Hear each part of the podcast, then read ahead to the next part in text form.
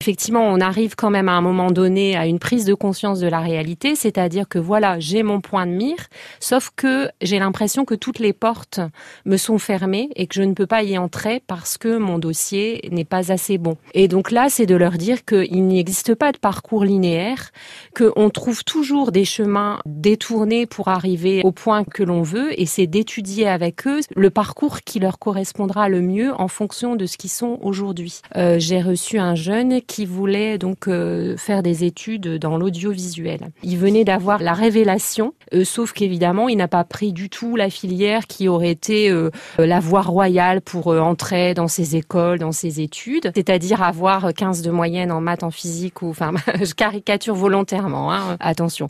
et donc la maman me dit, on est allé visiter une école et là, elle a vu vraiment les lumières s'allumer dans les yeux de son fils. Il lui a dit, c'est vraiment ça que j'ai envie de faire. Maintenant, j'en suis sûre sauf que il venait de gâcher à peu près tout son cycle de lycée avec des bulletins très médiocres. Elle dit c'est comme si on arrivait devant la vitrine d'un magasin, que c'était très alléchant et qu'on puisse rien s'acheter. Donc on a travaillé ensemble, on a vu là où il en était aujourd'hui et ce qu'il pouvait faire pour rejoindre en fait euh, le cursus qui est souhaité. Et puis on trouve toujours, il y a plein de choses qui sont euh, faisables parce que en fait, il faut pas oublier que bien sûr il y a les écoles euh, très reconnues, mais tout le monde ne va pas faire Sciences Po ou une super école d'ingénieur, ce n'est pas vrai. Et puis je trouve que ce qu'on peut avoir comme expérience à côté dans sa vie personnelle est tout aussi important que ce qu'on hmm. apprend à l'école. Et ça, il faut pas l'oublier. C'est important aussi d'avoir des passions en dehors parce que aussi c'est rencontrer d'autres personnes, c'est développer d'autres types de compétences.